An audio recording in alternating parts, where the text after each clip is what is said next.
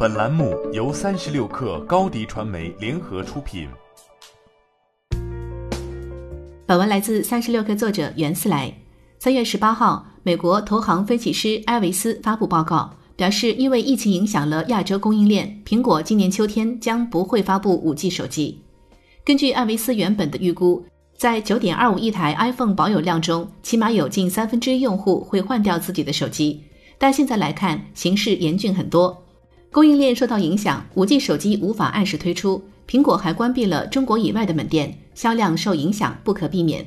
基于对苹果未来不确定性的质疑，美国投行把苹果的股价预期从四百美元调低到了三百三十五美元。即从约合两千八百人民币调低到约合两千三百六十九人民币，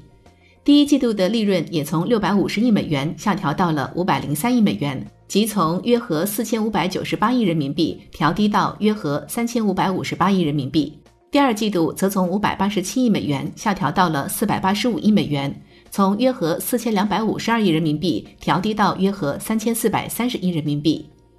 面对新冠病毒肆虐全球这一黑天鹅事件，华尔街大牛股苹果也无法独善其身，这让整个科技行业也陷入了不明之中。直到两个星期前，艾维斯还保持着乐观，在给投资人的笔记中，他还表示，虽然疫情会造成一些阻碍，但不会对苹果造成持久的影响。他尤其对苹果的五 G 手机充满期待，认为换机会带来一个超级周期。他此前预计，苹果二零二零年发售新的 iPhone 十二之后。二零二一年的出货量将会达到两点一五亿至两点二亿台，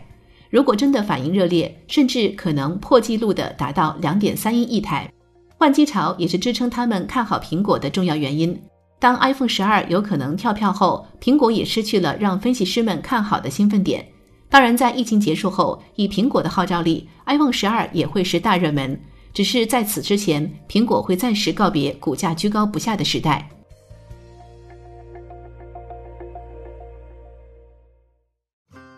欢迎添加小小客微信，xs 三六 kr，加入三十六课粉丝群。